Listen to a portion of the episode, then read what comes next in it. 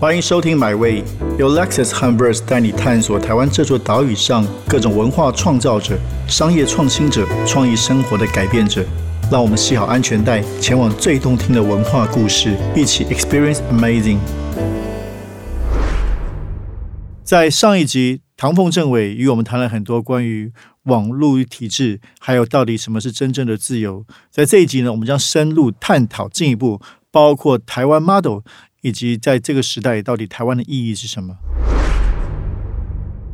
所以这样说起来，我觉得非常有意思。你刚刚说到很多规则，也许有机会被修改。所以你担任现在多少？六年？呃，没有了，我们呃，二零一六年底到现在，对，五年多。所以你觉得你对这个？体制本身，因为我们刚刚谈说体制可能对你的限制嘛，可反过来说，就是你对这个既有的，尤其在这公务机关体制，也创造了很多的改变嘛。对，呃，到现在大概还不满五年，快五年的时间里面，我觉得我一开始入阁的三个条件，就是第一个，呃，我不下命令也不接受命令；那第二个是说，呃，我主持的一切都要完全的、彻底的公开；那第三个就是我在哪里上班都算上班哦。那这这三个，嗯。其实严格来说，在当时都是崭新的实验，呃，很少有呃那个格员这样子讲的。那不止在台湾了，全世界也是一样。但是现在呃，好像大家都开始觉得说，哎，还不错。至少在某些议题上，大家都会开始想说，对，确实，我们是不是不要变成好像呃，我们关在台北的某个办公室里面决定事情，我们去实际巡回到大家在的地方。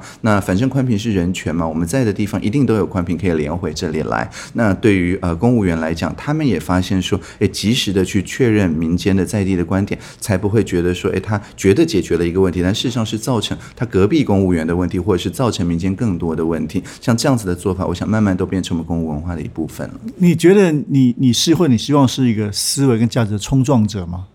呃，我觉得最主要的还是像地震，每次那个两个板块冲撞啊，玉山又再长高一点点，所以嗯，冲撞是免不了的。但是呃，那个适应力呃以及回弹的那个力气啊，就是 resilience 嘛，韧性的那个力气，呃，我觉得才是最主要的。那我觉得心灵上面的防震结构了，这个是最主要。因为如果你心灵上面过度呃就是坚硬，但是像玻璃一样震一下就玻璃心碎掉了，那这样的话接下来也不用。不用谈什么 resilience 啊，因为就觉得说，呃，这个冲突我要尽量避免等等。但是如果一开始是嗯强化玻璃没有玻璃心的问题的话，那每一次呃价值的互相冲突，几乎一定都可以做到很有呃意思的新的创造。像呃我们前面的那两次公投加一个视线，嗯同婚嘛，就造成了这个呃结婚不结姻这样子的非常新兴的社会创新，在全世界也没有听说过的。但是现在整个特别是印太地区都觉得说，哎，真的结婚不结姻还不错，是一个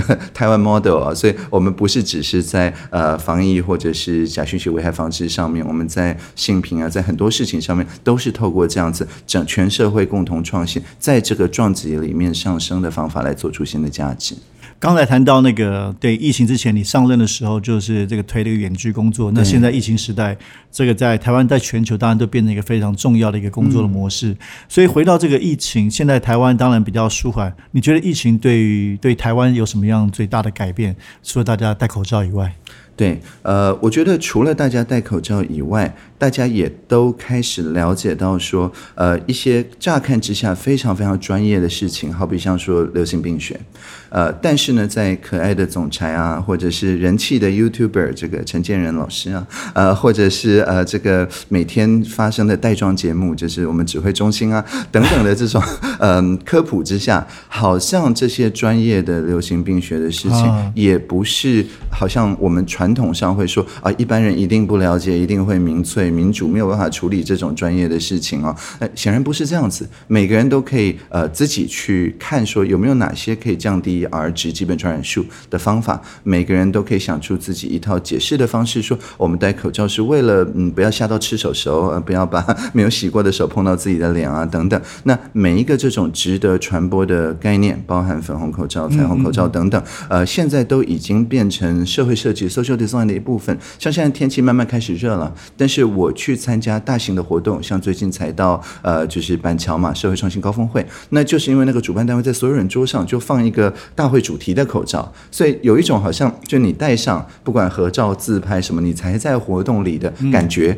所以它是用归属感或者甚至一种仪式庆祝设计呃 fashion 时尚的感觉，去确保说呃即使天气变热了，我们整天都还是会戴着这个口罩。那这个也是社会创新，而且绝对不是指挥中心要求大家做的事情。对对对所以我想民主的意义就不是只是在投票，而是每个人都可以透过创新来达到更好的这件事情。因为疫情在台湾，我们也没有封城，也没有言论管制，反而变成觉得哎大家都可以参与。那如果防疫好的话，一定不是只是台面上这些人的功劳，一定也是我的功劳吧？这种感觉非常的清楚。那回到这个，我们刚我觉得这个非常有意思，因为口罩本来可能是遮掩身份，戴起来把你脸都遮住，但你刚刚谈到，反而现在可能变一种新的身份认同，包括我们 Verse 自己也做了口罩，对啊大家透过它去时尚化，甚至去创造口罩跟你自己的关系。那除了这个，回到我们今天主题还是跟网络有关的话，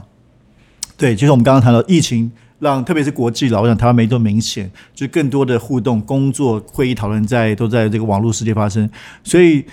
还是回到这个疫情对我们，包不止台湾，包括整个世界，你觉得在这个我们朝向数位生活是更把我们推向那边了吗？疫情结束之后依然会如此吗？我觉得这个要分两个部分来讲，一个是说我们刚刚讲说天涯若比邻嘛，但是它是要靠呃双方关心同一个议题。对，那疫情它造成全世界第一次用相同的紧急程度来面对同一个议题。之前也有像气候紧急状态，可是坦白来讲，如果你在一个小岛上，你觉得比较紧急；你如果不在一个小岛上，也没什么天灾的话，呃，有些人也觉得这是两代以后的事情啊，对没有特别的感受，所以那个紧急程度是不一样的。同样道理，嗯，就是关于假信息危害防治啊、infodemic 啊，哎，确实也是在言论自由特别高的地方才成为一个社会话题。本来就没什么言论或者集会结社或媒体自由的地方，这个反而不是什么话题，对吧？所以全世界也不会觉得它是相同紧急的状态。那因为疫情是相同紧急状态的关系，所以我跟世界上的任何一个人现在都有共同的话题，我们都可以来讨论关于防疫，我们到底要怎么做。那这也就是为什么我现在都每天早上六七点就起来，因为就要开始跟呃可能美加或南美东岸那边、呃再晚他们就去睡了嘛。那我在呃傍晚的时候，就是下班前，几乎一定都是跟欧洲或者非洲，那中间就好像呃移动了整个地球，每天都要三四个时区这样子来进行讨论。那这样子的好处就是呃大家觉得我们真的是在好像地球同一艘太空船上嘛，就是呃不但有共同话题，而且人跟人之间心理的距离就特别近。那这是它的好处。那反过来讲，呃，比较不好的地方就是说，因为疫情的关系，有一些地方开始觉得说，呃，那呃，因为要封城，因为是要逼着大家去接受大家很难接受的习惯，所以说行政权力应该要加强，或者是说应该要有更多这种嗯不是很民主的，就是全面性民主退潮。那他们用防疫当做理由，不管是在呃就是呃网络的管制上面啊，或者是在行动的管制上，各种管制上面，呃，这样这种行政权力都更加深了嘛。对，那这个确实是一个隐忧了。那这也就是为什么台湾 model 那么重要，因为我们可以说，呃，就你不需要在这个中间做出取舍，有的时候反而更自由，其实呃反应更好，更自由，这个反应更快，更自由，我们更能够考虑到各种不同的面向等等。你可不可以？你刚刚提到台湾 model，可不可以再跟大家诠释一下？因为的确，这个一年多来，台湾这个重新被世界看见啊、不能说重新，就是被世界看到更多。那包括你自己，就是可能感受很深，跟国际的接触，然后你也上了很多国际的媒体，所以你怎么看待台湾 model 在这个疫情的时代、后疫情时代，台湾在世界重新被看见这个事情？对，嗯，其实台湾 model 简单来讲就是 democracy as a form of social technology，就是把民主这件事情当做每一个人都可以参与，来让大家都生活的状态更好的一件共同的事情。那众人之事，众人助之嘛，就是任何结构性的新的问题，我们就想出新的结构 来处理。那所以包含像呃很多国家都有每天的记者会，可是很少国家有像台湾这样，你打电话到一九二二就几乎一定会被接起来。那也很感谢包含像嗯慈济啊这些社会部门的朋友，去确保说当那个的呃就是需求量最高的时候，这边的供应量就是倾听的供应量还是可以跟得上。而这个倾听不是只是安慰大家情绪上，而是说知识上面，他把大家可能下午两点听不清楚的东西，可以确保说能够一对一教学啊，确保大家都了解这个流行病学，而且有一些真正是新的这些想法、新的主意，呃，不是只是粉红色口罩，也包含电锅不要加水就可以消毒口罩等等 这些。呃，一旦这个一九二二听到了之后，哎，真的没多久，有指挥官就自己在记者会上面呃去给大家看这个新的社会创新嘛，他增幅这些新的创新者，所以我们就可以发现说，呃，当我们去把我们的沟通架构随着这个实际情况的需求重新设计的时候，每个人都可以参与民主本身的设计啊。好，一个一个结论式的大问题，就是关于人与科技，因为我们讨论了蛮多这个事情。那到底我们要如何被被科技制约，还是像你刚才也提到，我们应该是控制科技，或是被科技控制？这要怎么做到呢？因为像我们这样每天在脸书上，哎，的确好像被制约，包括注意力都被制约了。所以你有什么带我们解脱的方法？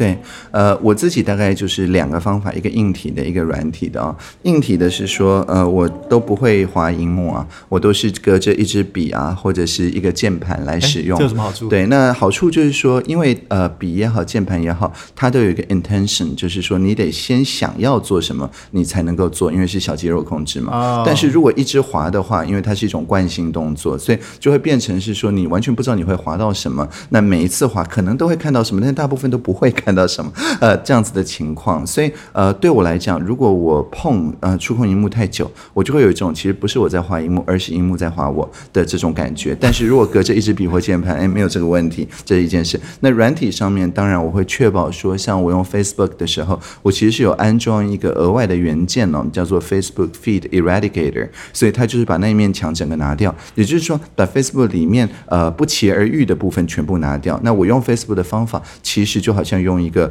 部落格一样，就是呃，我想到谁，我去看他的发文，呃，我想到一个关键字，我去进行检索，可能我也会看一些直播，但是我不会呃看到我所不预期的任何东西，所以我就没有同温层，并没有说好像演算法分析我的行为之后，对，完全没有那个插件一安装之后，他把动态墙直接换成一个名言警句啊，好像什么阿德勒说什么，只有最有纪律的心灵才享有真正的自由，什么之类的，就这种励志格言，对。那这个情况之下，我就不会被演算法所控制。但 Twitter 你都会看它的 flow，呃，也不太会，也不太会，也是也是专门去看。对，就是我我想到一个人，想到一个 hashtag 等等，我才去看。那我在 Twitter 是绝对不会一直滑的。事实上，我很少 follow 人，那我 follow 的那一些人，呃，也很少 po 东西，所以基本上我的 Twitter 用法跟 Facebook 是非常像。对但可是你说你换 Twitter 了，就是说你不太跟人家。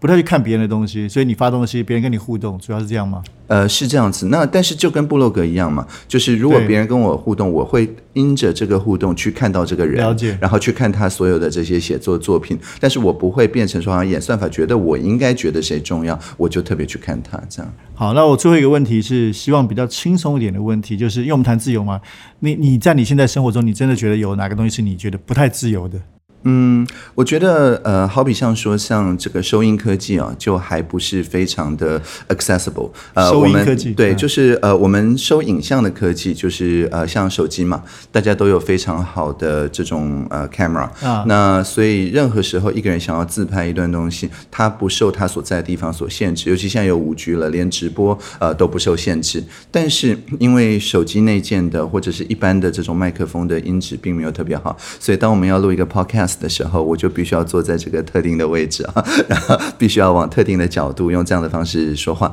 那我想未来等麦克风的科技再更稍微进步一点的话，我们也不一定要在这种很固定的位置，我们也可以在任何地方，甚至在各自在自己的家里，就可以有很好的收音品质。那我想，不管 Clubhouse 它贡献了什么了，但是让大家更注重这种收音能力，我觉得是呃，它接下来会对我们的社交生活的一个蛮具体的一个贡献。那你会想要固定开一个？唐凤开讲的 podcast 吗？呃，我目前确实是有在规划这件事情。如果呃一切顺利的话，那希望在五月的时候可以先有一个 pilot。那看大家听这个 pilot 的反应，那我们再决定说，呃，那这个 podcast 到底是要用英文讲呢，还是用中文讲呢，还是两个都有呢？要回答多少观众问题呢？等等，这个都还在规划当中，敬请期待。好啊，我们今天非常感谢数位政委唐凤，也非常期待。他的新的各种好玩的计划。那我们也其实大家都非常喜欢听唐鹏讲话，都得到非常多的启发。那希望很快有机会再跟唐鹏来聊，谢谢。好，谢谢铁志，Live long and prosper。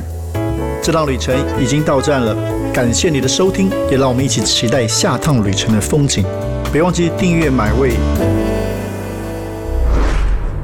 本节目由 Lexus 和 Verse 文化媒体联名出品。